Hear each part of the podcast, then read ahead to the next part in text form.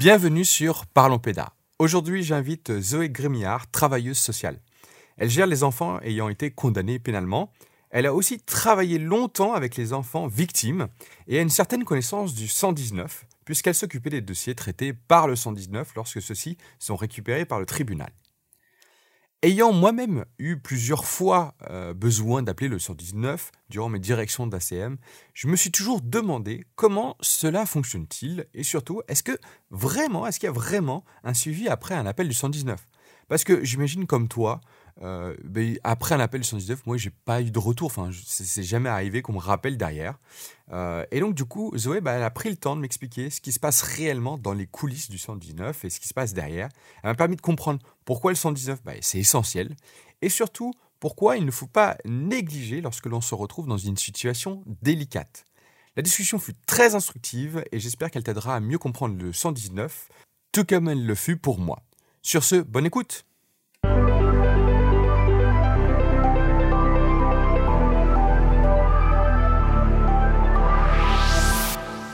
Bonjour Zoé, bienvenue. Merci d'avoir accepté l'invitation. Euh, bah, tout d'abord, est-ce que tu pourrais te présenter? Euh, oui, bonjour Hugo, bah, merci de cette invitation. Euh, alors, je m'appelle, Zoé et je suis éducatrice spécialisée, diplômée depuis 2017, juin 2017 maintenant. Donc, ça fait environ 4 ans et demi, 5 ans que je suis travailleur social. Enfin, mon diplôme d'origine, c'est éducateur spécialisé, mais je, on dit aussi travailleur social. Et alors, qu'est-ce que tu faisais, enfin, qu'est-ce que tu fais comme en tant que travailleuse sociale? Qu'est-ce que ça veut dire être travailleuse sociale?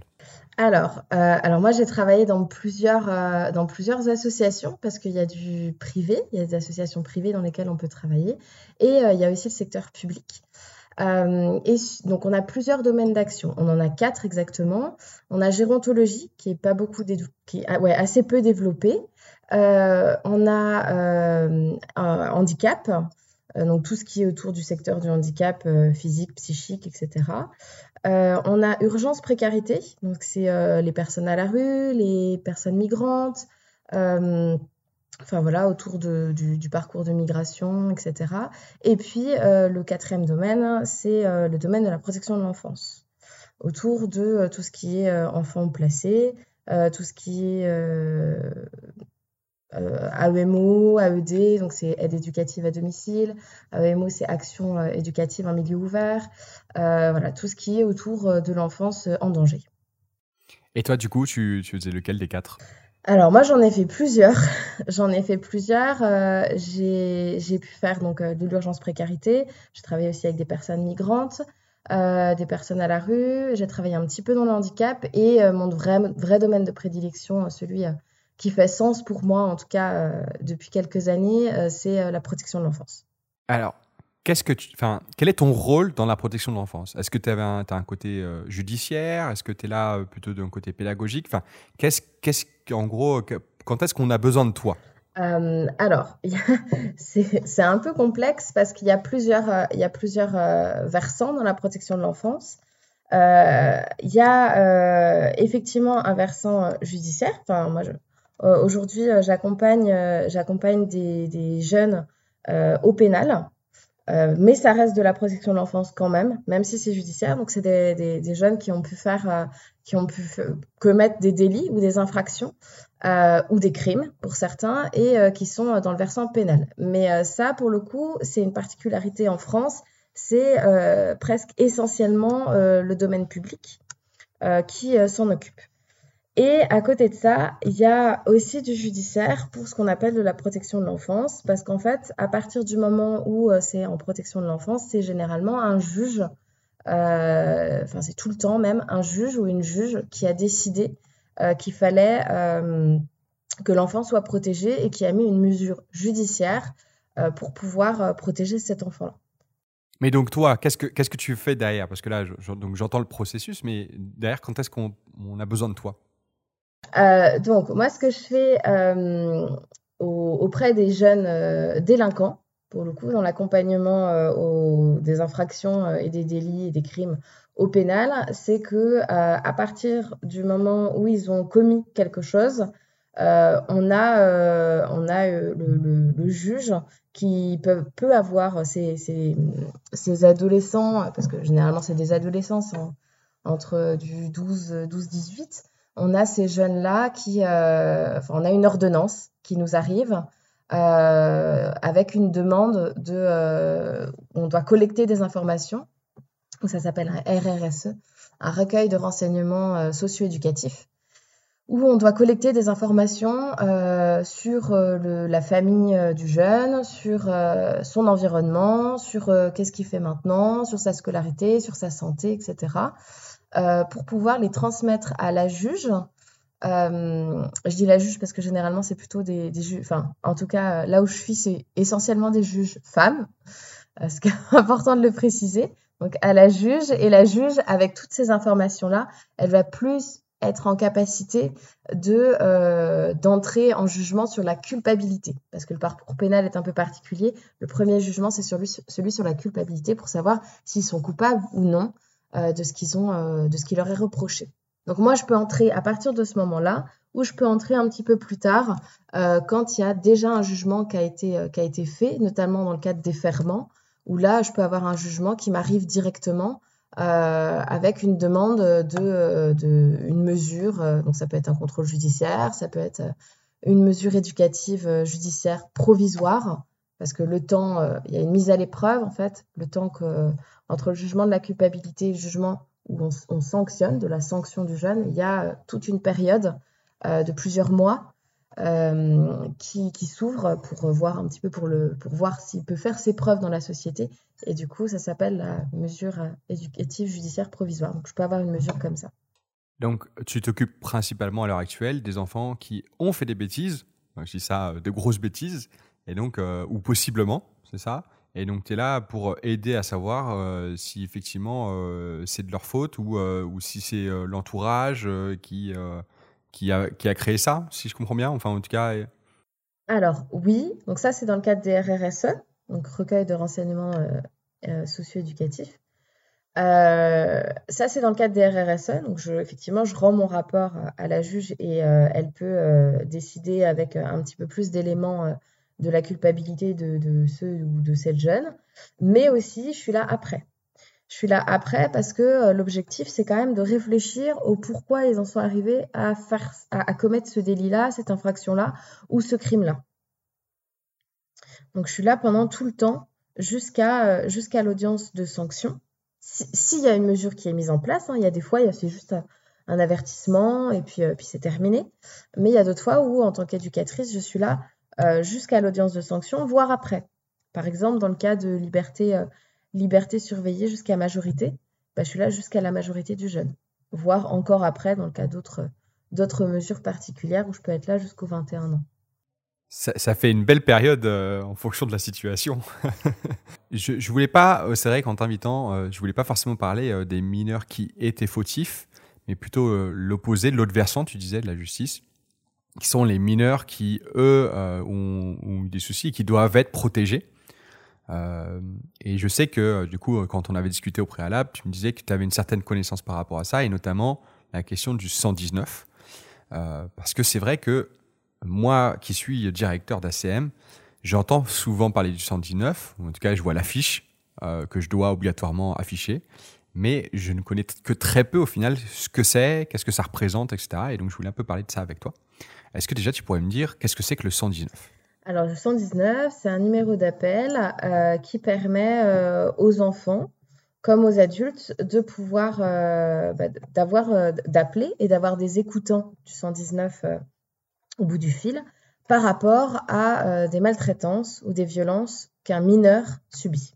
J'imagine, il y a un enfant qui appelle ou une personne qui appelle pour dire qu'il y a une maltraitance. Qu'est-ce qui se passe après? Bah, Du coup, l'appel, donc au bout du fil, est là une écoutant, euh, il a un écoutant ou une écoutante du 119 qui va lui poser des questions. Alors, ce qui est important de souligner aussi, c'est que l'anonymat peut être gardé pour la personne qui appelle. Euh, donc, euh, c'est quand même important suivant la situation dans laquelle on se trouve.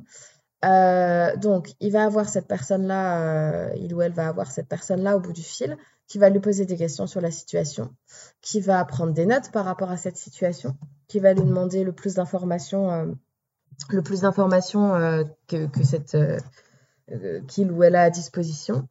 Et en fonction de ce qui est transmis, de ce qui est donné comme information, si c'est suffisamment grave, le, le, cheminement, c'est que ça va aller, ils vont alerter le procureur de la République. Ils peuvent alerter en tout petit, enfin si, c'est pas trop grave, si c'est estimé que ce n'est pas trop grave, euh, ils vont alerter euh, plutôt euh, tout ce qui est assistant de service social de secteur, tout ce qui est à proximité du, enfin, local du domicile, du domicile de, de, de, de, la personne pour laquelle on appelle. Et puis, si c'est effectivement suffisamment grave, c'est ce que je disais précédemment, euh, ça va aller au procureur de la République. Ça va faire euh, l'objet d'une note et ça va aller au procureur de la République. Est-ce que c'est. Euh, enfin, quand est-ce qu'on sait que c'est grave ou pas grave? C'est-à-dire, du coup, quand est-ce que moi je me dis à un moment il faut que j'appelle le 119 ou en fait, non, ça sert à rien d'appeler le 119 eh ben, enfin, ça, ça s'évalue surtout. Alors, c'est hyper compliqué à évaluer, évidemment. Sinon, ça ne ferait pas l'objet de cette question-là, mais c'est souvent une question très, très touchy. Euh, bah, dans le cas alors, de violence physique, de traces de coups, euh, donc ça, on va dire que c'est un peu le plus aisé. Euh, en particulier chez les petits enfants qui peuvent assez facilement raconter si on leur pose des questions. C'est plus compliqué avec les plus grands. donc il y a tout ce qui est donc violence physique, il va y avoir tout ce qui est violence psychique, tout ce qui est dit par les parents ou par d'autres adultes. Hein. Là, effectivement, je, parle des parents, mais ça peut être aussi euh, un, enfant peut tout à fait euh, être victime de maltraitance euh, de la part d'autres adultes de son entourage. Généralement, ça reste l'entourage. C'est ça qui est plutôt inquiétant. C'est souvent dans l'entourage proche au quotidien des, enfants, des personnes qui voient régulièrement. Euh, donc, euh, ça peut être donc effectivement des violences psychiques avec euh, tout ce qui est parole envers, envers l'enfant ou envers le jeune. ensuite, ça peut être tout ce qui est bah, est-ce que les besoins sont remplis quand, quand cet enfant est à la maison? Est-ce qu'il mange à sa faim? Est-ce que euh, est-ce qu'il a une chambre, un espace pour lui, pour elle? Est-ce qu'il est bien habillé euh, ou correctement habillé? Alors, il ne s'agit pas d'avoir une ou deux taches sur le t-shirt, mais de se dire un enfant qui arrive toujours, euh, même avec des vêtements qui sont trop petits pour lui ou pour elle, ça peut poser des questions. Enfin, ça peut être un, petit élément parmi toute, une, toute une sphère d'autres éléments. ça peut être. Enfin, je vois pas forcément d'autres choses euh, là, mais euh, voilà, ça, peut être vraiment très très large. Euh, et en fait, c'est surtout les éléments mis bout à bout qui permettent, ça. Et ce qui, est bien aussi, c'est de, de se dire qu'en équipe, on a plusieurs regards et d'en discuter en équipe, c'est quand même intéressant pour avoir plusieurs regards et, se dire, bah déjà, je me fais pas un film tout seul dans ma tête, quoi. Bah, par rapport à cette idée aussi de se faire un film ou pas, est-ce qu'on peut par exemple appeler 119 en disant bon je suis pas sûr, je suis pas trop sûr, tu vois, genre il y a justement comme tu dis des éléments, euh, euh, comme tu dis les vêtements qui sont peut-être un peu trop courts. Est-ce que je peux appeler quand même en me disant bon allez euh, qui ne tente rien à rien ou ou là l'inverse je fais pas l'opposé, tu sais quand, quand on dit il faut faut pas saturer les lignes et où en fait c'est pas grand chose et si. Pour un enfant c'est toujours quelque chose. Vraiment. Ça veut dire que s'il y a quoi que ce soit par rapport à un mineur c'est c'est toujours quelque chose. Et euh, oui, en tant qu'adulte, on peut tout à fait appeler le 119. Parce qu'en fait, le 119, euh, c'est, euh, on, va, on va tomber en fait essentiellement sur la CRIP, la cellule de recueil des informations préoccupantes. Et ils sont aussi là pour pouvoir répondre à nos questions. C'était justement la question que j'allais te proposer, enfin te poser juste derrière, qui est est-ce que moi, en tant que directeur, si je vois une maltraitance, est-ce que je peux appeler directement ou est-ce que ça peut être que les parents qui appellent ou que l'enfant qui appelle qui a le droit d'appeler? Tout le monde a le droit d'appeler. En fait, c'est des adultes qui sont euh, bah, préoccupés ou confrontés par une situation euh, d'enfant qui euh, est en danger ou risque de l'être, on ne sait pas. Voilà. Donc ça peut être vraiment la famille, le proche, la famille élargie, les cousins, les cousines, des voisins, des voisines. Quand on entend quelque chose en tant que voisin ou voisine, c'est nécessaire d'appeler. Et, euh, euh, c'est quand même, euh, si, on ne le fait pas, parce qu'il y a beaucoup de gens qui sont réticents à ça, c'est aussi non-assistance à personne en danger, à enfant en danger, et c'est autant plus grave, d'autant plus grave, pardon. Ça veut dire que si à un moment donné, l'enfant s'avère être en danger, et que on a connaissance, enfin que la, justice et les services de police, d'enquête, etc., ont connaissance que quelqu'un a entendu quelque chose de grave et ne l'a pas dénoncé, il peut, cette personne peut être condamnée pour ça, comme le prévoit la loi française. Et encore plus dans le cas de mineurs. Après, ça, c'est, tu sais, c'est euh, souvent, enfin, ça fait peur, tu vois. Enfin, du coup, on se dit, oh, faut faire attention. Euh, je, pense que si les gens appellent le 119, ils sont pas en train de se dire, si j'appelle pas, c'est parce que j'ai, peur de, tu vois, de, de me faire punir ou quoi que ce soit. Je pense que s'ils le font, c'est parce qu'ils sont inquiets pour les enfants et qu'au contraire, ils veulent appeler le 119. Euh, mais par rapport à ça, j'entends souvent quand, quand, les gens, quand je dis, bah là, ça serait, enfin, on a un doute, faudrait peut-être appeler le 119. J'en entends beaucoup qui me disent, ouais, mais de toute manière euh, les procédures 119, euh, ça, aboutit, ça aboutit jamais à rien. Est-ce que c'est vraiment le cas? On a l'impression que oui, parce que les.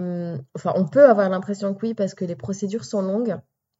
Euh, sont longues parce que, ben voilà, le temps de faire une enquête, enfin, de, de, de, de, prendre le temps de faire les choses, parce que en France, rentrer dans une famille et dans l'intimité de la famille, c'est quand même assez ardu. c'est quelque chose qui est très, très préservé. Et donc, euh, le, on y va euh, plutôt de manière euh, tranquille.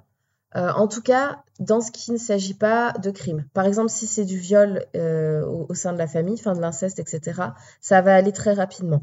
Par contre, si c'est des violences et quelque chose d'un petit peu plus insidieux, d'un peu plus, d'un peu plus, comment dire, difficile à saisir, euh, là, on, va y aller un peu plus prudemment. Et puis, euh, il faut déjà que ça fasse quand même tout, le schéma procédural de se dire, OK, euh, on a eu plusieurs, parce qu'on a eu plusieurs signalements qui nous font état de ça, parce qu'évidemment, c'est pas avec un seul signalement que les choses vont forcément bouger et que ça va aller en, en deux secondes. Par contre, c'est l'accumulation de plusieurs signalements qui font que là, on se dit, ça craint, donc on prévient le procureur de la République ou la procureure de la République, et la procureure de la République faire descendre l'information en saisissant un juge qui va ordonner une enquête, euh, une, enquête qui s'appelle une mesure judiciaire d'investigation éducative, que je fais aussi d'ailleurs dans, le cadre, dans le cadre du travail que j'effectue. Et là, nous, en tant qu'éduc, on va être amené à, euh, aller au domicile, enfin à convoquer les parents une fois au bureau, puis ensuite à aller à, domicile, euh, en visite à domicile, pour euh, voir la famille, pour voir où elle vit, euh, etc. Mais tout ça, ben, ça, met, euh, ça met effectivement un petit peu de temps et on essaye de ne pas accuser, enfin accuser, en tout cas de ne pas mettre tout ça en, en, en branle-bas de combat avant d'avoir quelque chose. Donc là, tu as, un peu expliqué toute la procédure qui se passe derrière le 119. Euh, quand c'est le pire des cas, enfin, quand tu disais euh, quand c'est euh, le procureur, avant que ça soit jusqu'au procureur, donc tu, parlais aussi de qu'il y avait les services sociaux qui pouvaient être contactés. Comment ça se passe à ce niveau-là Quelle est la procédure qui se passe? C'est le 119 qui va faire redescendre une, une note au, à tout ce qui est CCS, alors CCAS, c'est euh, tout ce qui est euh, les, les, centres euh, de enfin, les centres de proximité qui, là où il y a toutes les assistantes de services social qu'on peut aller voir dans les parcs quartiers. tout ce qui est, il peut y avoir aussi tout ce qui est puricultrice. Quand on a un petit enfant, on va, va là-bas. C'est les centres communaux d'action sociale, pardon. Voilà, c'est ça. Centre communal d'action sociale, CCAS. C'est là où euh, il y a euh, bah, une équipe pluridisciplinaire de plein de professionnels autour du social et autour euh, de, ça peut être aussi de la santé des petits enfants. Alors on va pas retrouver forcément des médecins, mais tout ce qui est puéricultrice, par exemple de PMI. PMI, c'est protection maternelle infantile. ça va être là-bas souvent. donc voilà, dès qu'on a, par exemple, ça peut être un, souci avec la CAF, un souci, euh, bah, ça peut donc être financier, ça peut être euh, on n'a pas assez à manger à la fin du mois. On peut aller dans les CCAS et c'est quelque chose de proximité qui va permettre d'être un peu plus d'être un peu plus proche des habitants du quartier. Et quel est le rôle de, du coup de cette CCAS dans les procédures du 119 Dans les procédures du 119, donc le 119, donc la CRIP, la cellule de recueil des informations préoccupantes, elle, elle réceptionne une information elle va en faire une note qu'elle va faire redescendre au CCAS. donc à l'assistante, à l'assistante de service social, qui elle va venir convoquer la famille pour voir bah, comment ils vont, comment comment ça se passe dans la famille, pour pouvoir en discuter avec eux. Et, derrière, c'est quoi? Elle donne des conseils? Elle est là pour. Euh, où, il y a quand même une forme de jugement? Enfin, comment. En gros, quel est le rapport qui s'installe à ce niveau-là? Euh, alors, euh, ça, ça dépend de la pratique de chaque professionnel, comme partout il peut y avoir, euh, c'est ce, ce, que je dis souvent à mes jeunes, il peut y avoir des cons partout, hein, comme éducateur, comme, comme assistant de service social, dans la police aussi. Et puis de temps en temps, eh ben, il y, a quand même des gens très très bien. Voilà, c'est donc c'est un petit peu ça. C'est à la pratique de chacun. Euh, mais euh, moi, les assistants de service social que je connais et les assistants de service social, parce que d'ailleurs il n'y a pas que des femmes, on dit assistantes, mais pas forcément. Euh, ils sont plutôt dans quelque chose de hyper euh, assez bienveillant. Euh, de bah voilà de, de, de dire un petit peu comment de poser des questions à la famille de comment ils sont comment ils en sont arrivés là alors la question n'est pas comment vous c'est pas recevoir les gens en disant bonjour madame bonjour monsieur comment vous en êtes arrivé là loin de là c'est plus de, de bah déjà de, dire pourquoi on est là de moi j'ai tendance à, dire aux gens bah voilà dans le cadre des mesures judiciaires d'investigation éducative. Donc, j'arrive dans la famille, j'ai eu un signalement, donc c'est un peu délicat. Je, leur dis pourquoi j'ai eu le signalement. Ben voilà, il y avait ça, ça, ça. Est-ce que vous pouvez m'en dire quelque chose? Qu'est-ce qui s'est passé?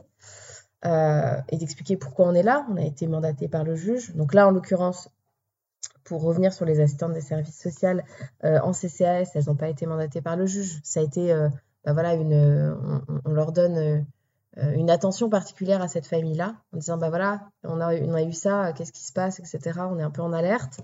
Et euh, du coup, l'assistante de service social va recevoir les gens, va certainement, euh, je l'espère en tout cas, se présenter et puis faire un petit peu le tour de la famille parce que c'est toujours compliqué de faire attention et de réfléchir à l'éducation de ses enfants quand bah, à la fin du mois, en fait, enfin même milieu du mois ou la première semaine du mois, on n'a plus à bouffer quoi. Donc, c'est de se dire que s'il y a un souci au niveau euh, de la nourriture, ben, pouvoir régler ce souci-là pour pouvoir euh, essayer d'avancer sur le reste.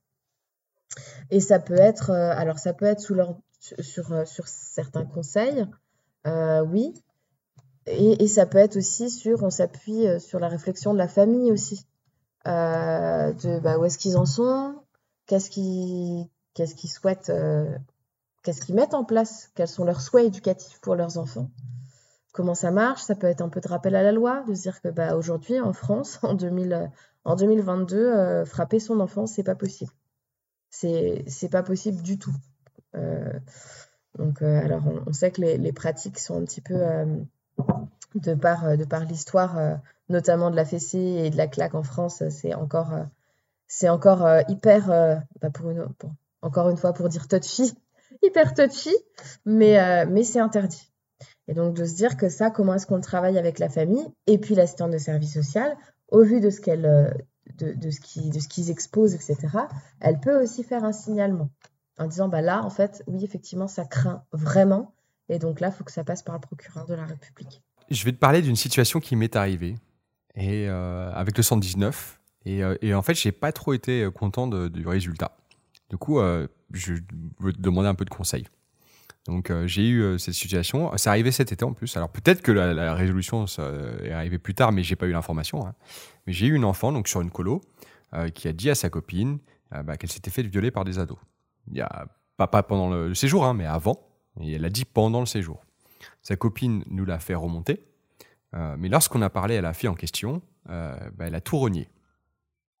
Alors, ça a été difficile de dire, est-ce que, bon, déjà, elle disait ça pour faire son intéressante ou est-ce que c'était vrai? C'est toujours ce, truc de, euh, de, la difficulté de savoir euh, si c'est vrai ou pas vrai. Nous, on est parti du principe que c'était vrai, euh, qu'il n'y avait pas de raison que ça soit faux. Et puis, mais on s'est dit, qu'est-ce qu'on fait? Puisqu'elle, elle dit non à nous, et, et puis à sa copine, elle lui dit ça.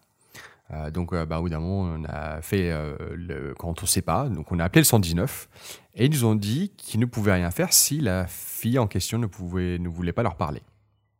Qu'est-ce que j'aurais dû faire pour bah, qu'il y ait quelque chose qui aboutisse? Alors, que, la jeune fille ou, même une enfant dise, enfin, si c'est remonté, si on a connaissance d'un viol, d'un inceste, enfin de, tout ce qui est violence à caractère sexuel sur un mineur, bah là pour le coup c'était la bonne procédure à faire parce que c'est un crime en fait. Si c'est avéré, etc., ça rentre dans la catégorie des crimes.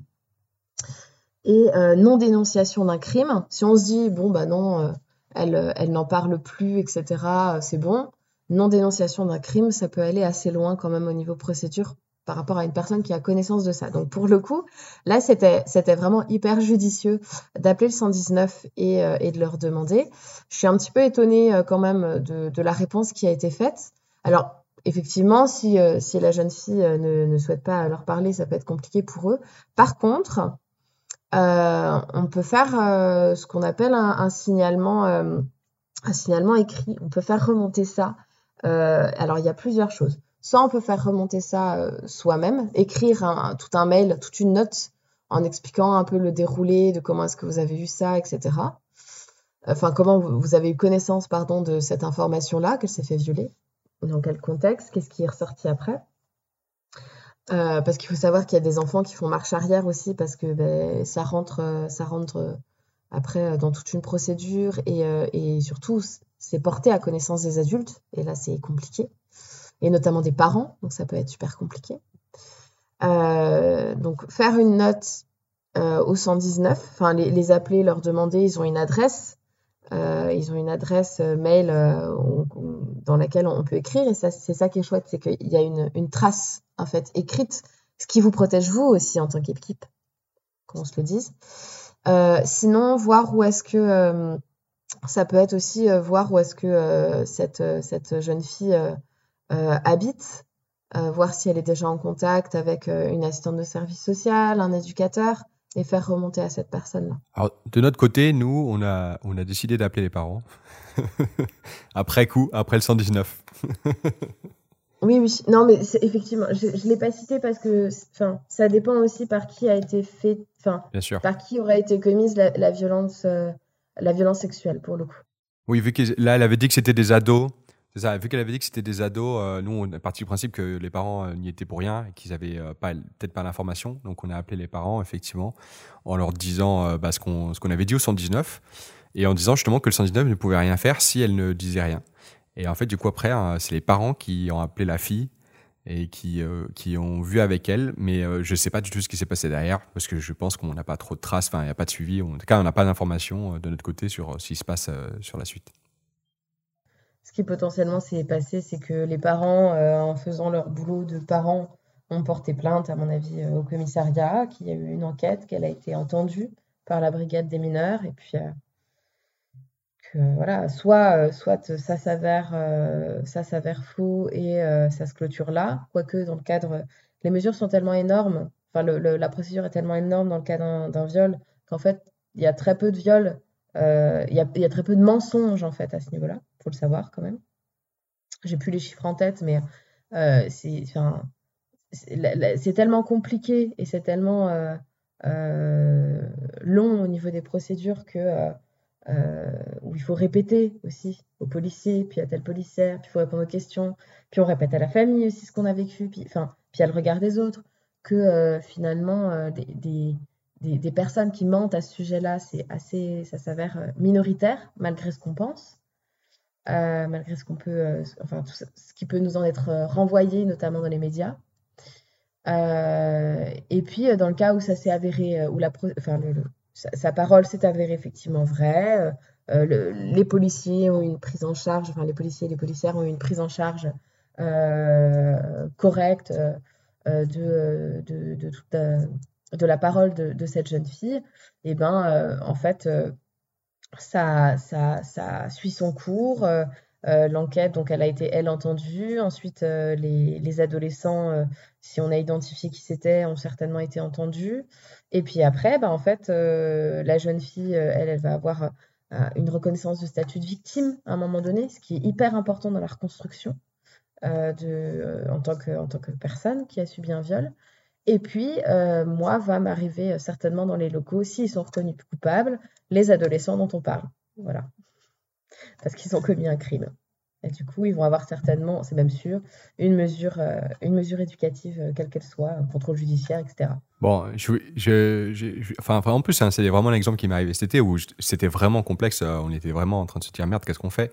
Et on n'avait pas forcément toutes les billes, etc. Et, et, vraiment, je te partage ça comme ça pour savoir de, l'autre côté comment ça, se passe parce que c'est vrai que j'en ai d'autres exemples, hein, moins graves, mais où du coup c'est vrai qu'on se demande toujours qu'est-ce qui se passe derrière. Souvent on, fait l'appel, puis derrière il n'y a, plus, a plus rien. En tout cas, on n'a plus rien parce qu'on est soit sur. Euh, en tout cas, moi j'étais beaucoup sur des six jours, des classes de découverte, et donc y a, on les a que dans un instant T et on les a pas sur le long terme. disons que les. Euh, en fait, ça dépend effectivement là où on en est dans la chaîne euh, d'information. Parce que moi, ça, par exemple, sur un séjour de vacances, quelqu'un fait un signalement, c'est effectivement collecté pour le coup par le 119 euh, et il n'est pas répondu ce qui vous a été répondu cet été. Moi, je vais l'avoir quand je fais une mesure judiciaire d'investigation éducative au bout, ça va être dans, dans, le dossier en fait. Donc moi, je vais l'avoir à ce niveau-là, à ce moment-là. Donc c'est des choses qui sont ça, ça, va et puis il va aussi avoir ce signalement-là. Il va aussi être dans un, dans un dossier au tribunal. On approche de la fin. Est-ce que tu as une anecdote à partager, quelque chose que tu as appris euh, de ton expérience et, euh, et, qui t'a fait euh, mûrir, grandir? Donc, bah, je t'ai expliqué que j'allais de nouveau changer de travail. En cinq ans, ça, fait, ça va faire six, six boulots différents. Parce qu'on va pas se le cacher, le social va pas très bien. Et parce que j'ai aussi un petit peu la bougeotte comme personne et que j'aime bien apprendre euh, des nouvelles choses, etc.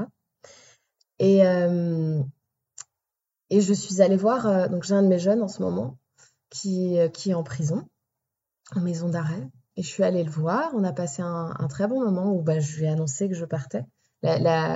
Mon départ s'est fait assez rapidement. donc, je lui ai annoncé que je partais. donc, il était un peu surpris. Et puis après, on a joué à la crapette. On a joué à la crapette pendant un petit moment en discutant, etc. C'est un jeu de cartes de rapidité. Il était assez rigolo, c'était assez intéressant à analyser. Et euh, donc, du coup, je passe tout mon moment euh, en prison. J'ai dû passer, euh, je sais pas, une heure, une heure et demie peut-être. En prison, le, en maison d'arrêt, le temps s'arrête un petit peu parce que bah, toutes les fenêtres sont fermées généralement. Mais, et puis, il y a, c'est, il y a des barreaux aux, fenêtres, même si elles peuvent être ouvertes. Et puis, il n'y a, a, pas forcément d'horloge, etc. Donc, c'est rigolo. C'est, enfin, c'est rigolo. C'est une expérience assez particulière. Bref, je sors de la maison d'arrêt et, euh, et, j'avais les larmes aux yeux parce que je savais que ce jeune-là, bah, je ne le reverrais plus. Et c'était, euh, c'était le dernier jeune que je voyais euh, dans ma semaine avant d'arrêter mon travail. Et, et, je me suis dit, malgré. Enfin, dans le travail social, on parle souvent et même en animation, euh, du fait d'avoir une, distance correcte avec les enfants qu'on a, euh, qu'on accompagne ou qu'on a pendant avec nous pendant au quotidien, pendant un moment court, un laps de temps court. Et en fait, euh, donc il faut savoir, je suis dans l'animation depuis que j'ai 17-18 ans.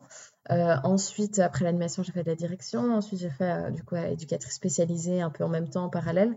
Donc ça fait plus d'une dizaine d'années que je suis avec des enfants. Et euh, à chaque euh, rupture ou séparation, en fonction de si elle est préparée ou pas, si elle est préparée, c'est plutôt une séparation, si c'est violent, c'est plutôt une rupture, euh, ben, je suis toujours autant affectée parce que finalement, les gens que j'accompagne, je pense vraiment que je les aime. Et j'aime faire ça, j'aime faire ce métier. Et, ça, c'est enfin, hyper riche. Et du coup, ça me permet de prendre dans chaque, chaque relation. Euh, et dans chaque accompagnement que j'ai avec les gens. Et ça, je pense que c'est quelque chose à retenir, que c'est euh, qu'on soit animateur, qu'on soit directeur, ou qu'on soit donc, euh, on, aurait l'impression d'être un petit peu peut-être plus froid en devenant travailleur social, éducateur spécialisé ou assistant de service social. Et en fait, en fait, alors oui, ça dépend des gens, mais en l'occurrence, moi qui suis éducatrice spécialisée aujourd'hui, j'aime vraiment les gens que j'accompagne et j'ai plaisir à le faire et, et, et, s'il faut pleurer à un moment donné, euh, bah, je pleurerai. Donc voilà, euh, je pense que c'est ce qui, m'a, ce qui m'apporte à chaque, à chaque fois et ce qui me fait me dire que bah, je suis toujours touchée par les situations. Et c'est peut-être le jour où je serai plus touchée que j'arrêterai de faire ce que je fais. Enfin, j'espère que j'aurai la force d'arrêter de faire ce que je fais parce que je pense que je, je serais euh, devenue une mauvaise éducatrice. Est-ce que tu as un livre à partager? Oui, bien sûr. alors moi, c'est plutôt un, livre... un livre autour du coup de la question de, travailleurs sociaux. c'est, ça s'appelle Au cœur des autres. C'est de Xavier Bouchereau. Euh, c'est un, livre un peu en mode roman, euh, enfin un peu en mode roman. C'est assez simple à lire, mais c'est des histoires réelles. C'est un éducateur spécialisé qui a écrit un journal euh, sur, sur son expérience en AEMO, Action éducative en milieu ouvert. donc l'objectif de l'AEMO, c'est bah, tout au bout de la chaîne du 119, il peut y avoir euh, on peut se dire il y a besoin d'un éducateur ou d'une éducatrice pardon, à domicile qui vient travailler euh, la question bah, de l'éducation et du quotidien euh, au sein de la famille. Et, du coup, c'est, enfin voilà, cet auteur-là, il a fait, il a été éducateur en AMO pendant des années et il a consigné pas mal d'anecdotes dans un journal qu'il a fait publier. Et enfin voilà, ça, moi, j'aime beaucoup euh, parce qu'on voit qu'il est touché par certaines, certaines situations où il y a un décès dans la famille, c'est une famille qui suit depuis deux ans. Enfin, voilà. On a, on a des relations qui sont proches avec les gens. je trouve ça hyper intéressant. Où est-ce qu'on peut te retrouver si on veut bah, continuer à parler de ça ou si on a d'autres questions euh, par rapport à ce sujet-là? Chez moi? Je sais pas. Où est-ce qu'on peut me retrouver Chez toi C'est l'invitation à la porte ouverte. Je mets l'adresse dans, non. non, non, non, mais je sais pas. Où est-ce qu'on peut me retrouver? Ah oui, Insta, ça peut être pas mal. Je mets un peu de tout. Je mets du pro aussi. Oui, bah du coup, on peut me retrouver effectivement euh, sur Instagram. Euh, c'est un peu chez moi aussi, Instagram. Donc, euh, sur Instagram, c'est zou, Z-O-U, du 8, G-R-M, 2-L-R-D. Euh, et puis, euh, ça peut permettre, enfin voilà, si on peut me contacter sur Instagram un peu, je suis en, en instance de, de séparer euh, page professionnelle et page personnelle, c'est pas encore fait. Donc en attendant, je peux répondre aux questions, aux questions là-dessus s'il y a des questions. ou s'il y a des choses que j'ai dit qui étaient n'importe quoi, je veux bien qu'on me rectifie aussi. Ça marche. Merci beaucoup, Zoé. Bah, merci à toi, Hugo. Merci d'avoir écouté ce podcast. Si vous voulez retrouver toutes les informations euh, sur ce que dit Zoé, euh, il y a l'article sur parlonspeda.fr. Euh, alors, encore une fois, donc on offre ça gratuitement. Ça me fait toujours plaisir voilà, de faire ces podcasts. mais en fait, j'ai aucun visu sur quoi que ce soit. Je ne sais pas combien de personnes le regardent, s'il y a des abonnés, tout ça. Donc, le seul truc que j'ai pour savoir en fait si ça marche, bah, c'est les avis sur iTunes Podcast, enfin sur Apple Podcast. donc, du coup, bah, si tu as euh, Apple, si tu es fan d'Apple, n'hésite pas à voilà, faire un petit avis euh, euh, pour me donner un peu de retour. Ça fait toujours plaisir. Après, il y a aussi les mails. Voilà, donc hugo.parlonspeda.fr. Et bien évidemment, voilà, je, serai, je lirai voilà, tes commentaires avec plaisir. Bah, sur ce, à la semaine prochaine!